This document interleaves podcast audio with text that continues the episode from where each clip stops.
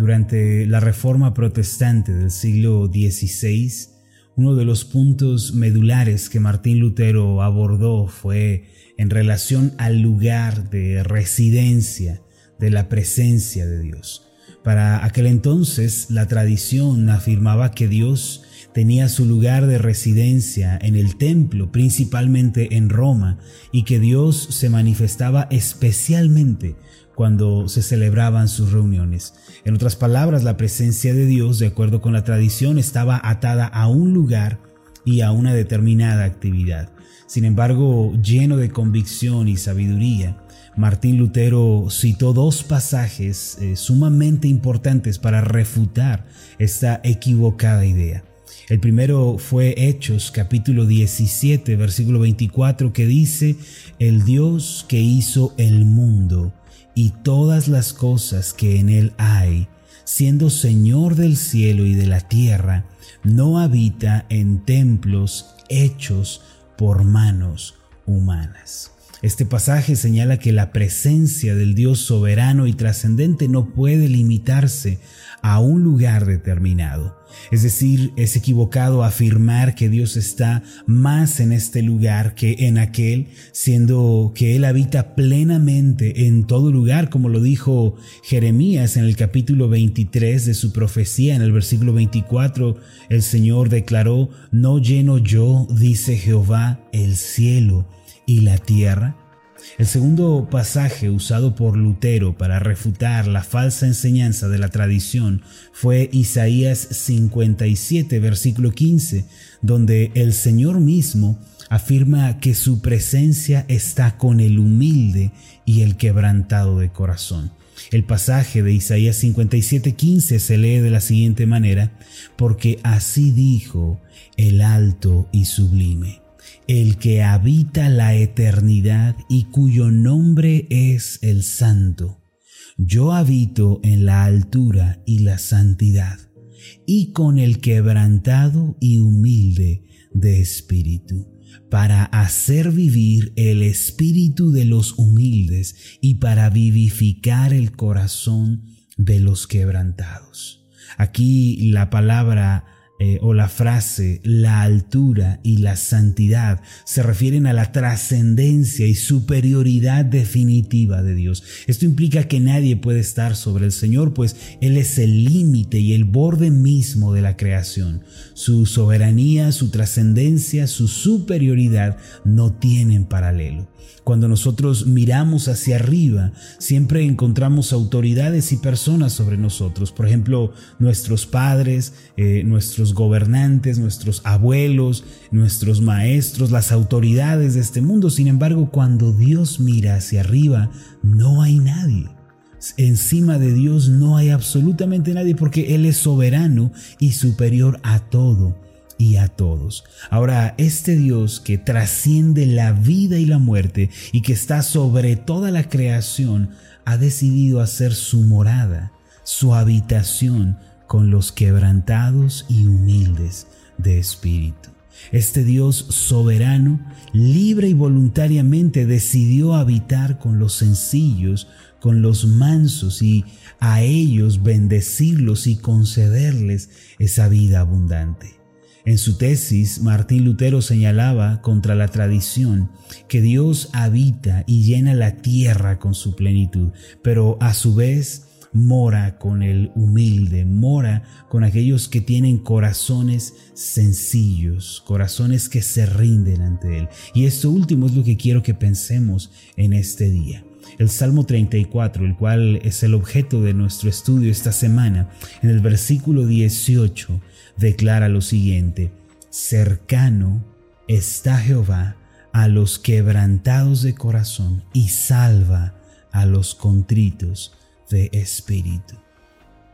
Esta declaración es importantísima para la vida de cada uno de nosotros. Es crucial porque en primer lugar debemos confesar que Dios habita y llena cada rincón del universo, pero a su vez debemos confesar que este Dios grande, este Dios soberano y trascendente está junto a los humildes, junto a los quebrantados de espíritu. El rey David dijo en el Salmo 139, versículo 7 en adelante, ¿a dónde me iré de tu espíritu? ¿Y a dónde huiré de tu presencia? Él dice, si subiere a los cielos, allí estás tú, y si en el Seol hiciere mi estrado, he aquí, allí estás tú. Si tomare las alas del alba y habitar en el extremo del mar, dice él, aún allí me guiaría tu mano y me asiría tu diestra.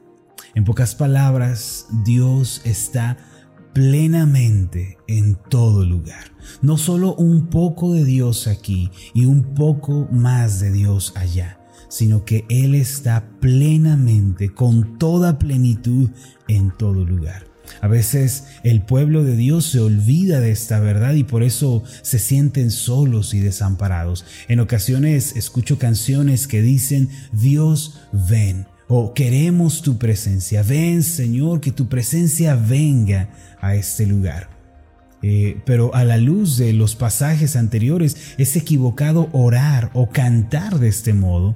Más bien debiéramos orar diciendo, Señor, abre nuestros ojos, imprime en nuestros corazones la certeza de que tú estás aquí y debemos creer que el Señor está en todo lugar. Debemos confesar, Dios, tú estás en todo lugar y soy yo el que he cerrado mis ojos, he cerrado mi corazón a tu presencia. Por otro lado, el mismo David que afirmó que Dios está en todo lugar, fue el mismo que declaró, cercano está Jehová a los quebrantados de corazón y salva a los contritos de espíritu. Entonces, ¿qué significan estas palabras de David? Se refiere a que si bien Dios está en todo lugar, Él se deleita y se alegra particularmente con aquellos que tienen un corazón humilde y sencillo. Dios manifiesta su salvación, su ayuda, su socorro y provisión a aquellos que se humillan ante Él, que se rinden y quiebran sus corazones en arrepentimiento en su presencia. Por esta razón debiéramos mirar cuidadosamente dentro de nosotros, mirar nuestros corazones con la luz de la palabra de Dios y cerciorarnos de que no estamos abrigando ninguna clase de orgullo o de arrogancia o de obstinación, ya que estas cosas son lo opuesto a la humildad y a la sencillez. Tan pronto descubramos que algo de esto hay en nosotros, debemos arrodillarnos y arrepentirnos de ello. No debemos permitir ninguna clase de orgullo, eh, ninguna clase de soberbia en ninguna de las áreas de nuestra vida, pues esto es lo que nos impide disfrutar de la bendición del Señor.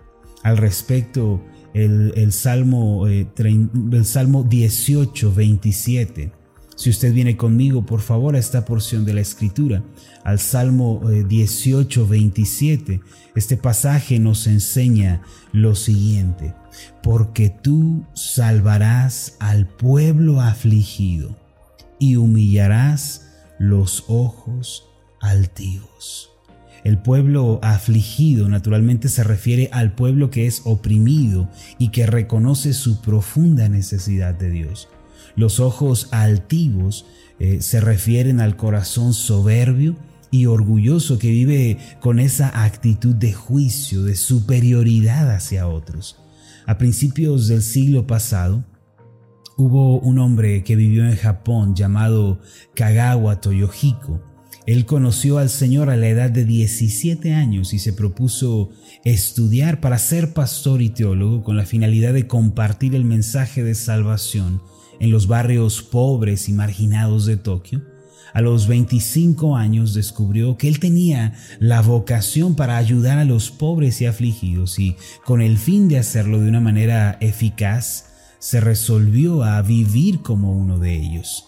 Eh, fue tal la compasión que él tenía por los pobres, por los enfermos y afligidos, que se trasladó a vivir en los barrios bajos y eh, comenzó a vivir junto a la gente que vivía en una condición precaria.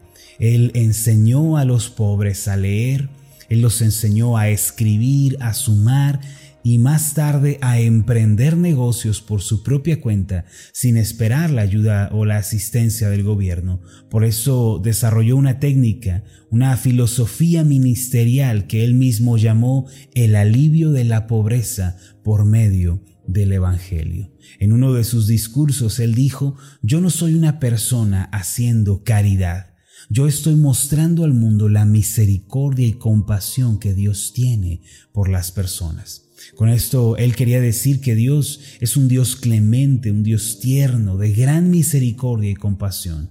Toyohiko solo estaba compartiendo esa misericordia y gracia de Dios a los pobres, a los enfermos y desamparados. Para él, el Dios de la Biblia era un Dios que se compadecía y por ende eh, condescendía con los afligidos. Toda la obra social realizada por Toyohiko en 1924 no fue atribuida a un buen corazón o a una persona altruista o a una moral muy alta. Él decía enfáticamente, esta es la misericordia de Dios que Él nos ha ordenado manifestar a los hombres. Esto no proviene de mí, sino que proviene de Dios. Al final, su vida verdaderamente fue una muestra del amor de Dios quien se compadece de los afligidos y necesitados. Su vida fue una demostración de eso. Uno de los principios que deben influenciar la fe de los hijos de Dios es precisamente este que acabamos de mencionar. Para poder vivir en plenitud y alcanzar la felicidad, mis amados, primero debemos tener una firme convicción de que el Dios de la Biblia es un Dios que salva a los afligidos, que salva al enfermo y que interviene por el bien de los quebrantados. Reitero las palabras del salmista, quien decía, cercano está Jehová a los quebrantados de corazón y salva a los contritos de espíritu. De este versículo podemos aprender tres lecciones importantes del Salmo 34, 18. Primero, este pasaje señala que Dios es quien salva. El pasaje dice que Dios salva a los contritos de espíritu. Solo en Dios, mis amados, está el poder para liberar, para restaurar, para aliviar y para fortalecer. Esto es algo que solamente se encuentra en el Señor. No es el dinero, no es el poder humano, tampoco el reconocimiento ni el éxito mundano lo que nos salva, sino que es el Señor el único que puede salvar. Proclamar esta verdad en nuestra vida es quitar el cerrojo que abre la puerta de las bendiciones y de los milagros de Dios. Pero si pensamos que las cosas terrenales, los bienes, las riquezas, la fama, la posición, el estatus, si creemos que esto es nuestra salvación, esta puerta de bendición se cierra y quedamos a la deriva. El Salmo 23, versículo 1 dice, Jehová es mi pastor, nada me faltará. Esto significa que Dios es el origen de toda bendición y de todo bien para nuestra vida. Reconocer esta verdad es lo que nos impulsa y nos hace entrar en la esfera de los milagros. En segundo lugar, de el Salmo 34, 18, que afirma cercano está Jehová los quebrantados de corazón, podemos aprender una segunda lección. Eso significa que Dios tiene un gran interés eh, un gran amor por los necesitados y por los humildes, por todos los que están quebrantados y también los que viven en opresión. El Señor Jesús dijo en Lucas capítulo 5, versículos 31 y 32, los que están sanos no tienen necesidad de médico, sino los enfermos. No he venido a llamar a justos, sino a pecadores al arrepentimiento. Por lo tanto, Jesús tiene un gran amor e interés por los enfermos y por los pecadores. Sin embargo, Dios solo puede ayudar a aquellos que se humillan ante Él y claman por su ayuda. ¿Sabe usted por qué los fariseos, al tener a Jesús frente a ellos, fueron incapaces de recibir su gracia, de recibir los milagros que el Señor compartió con los pobres y necesitados? Se debe a que el corazón de los fariseos estaba endurecido, estaba lleno de soberbia y de arrogancia, mientras que los humildes tenían las manos extendidas hacia el Señor y clamaban por ayuda. Allí está la diferencia. Dios solo puede ayudar a aquellos que se humillan ante Él y que claman diariamente por su ayuda. Si Dios ve en nosotros un corazón altivo, lleno de obstinación y de arrogancia, entonces no podremos recibir su ayuda. Dios quiere socorrer al humilde, Dios quiere extenderle su mano al afligido, pero Él solo brinda esa asombrosa ayuda a los que le buscan de verdad con un corazón humilde. Finalmente, el Salmo 34, 18 nos deja entrever que Dios mientras está cerca del humilde y del quebrantado, Él se va a oponer y va a resistir al soberbio y al arrogante. Existen cuatro males destructivos que brotan de un corazón orgulloso. Tome nota. Primero, la arrogancia. Este mal se relaciona con la necedad es eh, una persona que cegada, eh, una persona que vendada de sus ojos espirituales no se da cuenta de su error, sin embargo persevera en él con una actitud de superioridad. Esta es la arrogancia. Segundo, la soberbia. Es interesante que la palabra soberbia proviene de una raíz hebrea de la palabra sabiduría. La persona soberbia es la que no permite que nadie le enseñe. Para él todos están equivocados y solo él tiene la razón. Este es el segundo mal derivado del orgullo. El tercero es la obstinación. ¿Qué es la obstinación? Mire, este mal se refiere a una persona que persiste aun cuando sabe que está equivocada. Es la persona que no quiere reconocer su error y prefiere morir en la línea de batalla defendiendo una mentira, defendiendo un error, antes que humillarse y reconocer la verdad. En cuarto lugar, otra de las manifestaciones del orgullo peligrosas es la altivez. Se relaciona con una persona que tiene aires de superioridad. De aquí proviene la palabra discriminación y el humillar a otros. Mis amados, para vivir una vida plena y feliz, primero tenemos que aferrarnos al Dios que está cercano a los afligidos y necesitados. Hay que huir de un corazón altivo, como el hombre que corre para escapar del fuego de un incendio, y hay que humillarnos ante Dios. Hay que renunciar al orgullo y a sus derivados, que son la arrogancia, la soberbia, la obstinación y la altivez. Al hacerlo, Dios interviene y nos libra, dándonos una vida nueva y esperanza. Vamos a orar. Amado Dios y Padre Celestial, te damos las gracias en esta mañana por tu palabra. Señor, ciertamente tú llenas toda la tierra, pero a su vez has decidido habitar junto al humilde, hacer tu morada en el corazón de los sencillos y quebrantados. Te queremos pedir, Señor, que nos ayudes a vivir con corazones humildes que se rinden delante de ti. No queremos mantener el orgullo, la arrogancia, la altivez, la soberbia en nuestros corazones. Líbranos, Señor, de estos males. Concédenos victoria, Señor, despojándonos del orgullo. Que no haya cabida en nuestros corazones, sino que la humildad del Señor Jesús, la sencillez del Espíritu Santo abunden en nuestro corazón. Danos corazones humildes porque tu palabra dice que tú estás cercano a los quebrantados, a los afligidos, salvas a los contritos de espíritu. Gracias te damos por esta realidad en el nombre de Jesús. Amén y amén. Hola, ¿qué tal? Mi nombre es Marlon Corona, soy el pastor de la iglesia Ascender en la ciudad de Zapopan, Jalisco, en México. Le agradezco mucho por haberme seguido con esta meditación. Mi oración siempre es que usted sea prosperado en todas las cosas y goce de una buena salud, así como prospera en su alma. Lo invito a que ore por las meditaciones Ascender y le pregunte a Dios cómo puede usted ser de bendición para este ministerio. Las meditaciones Ascender son impulsadas y apoyadas por nuestros oyentes. Reciba un fuerte abrazo de mi parte. Que Dios le bendiga. Hasta la próxima.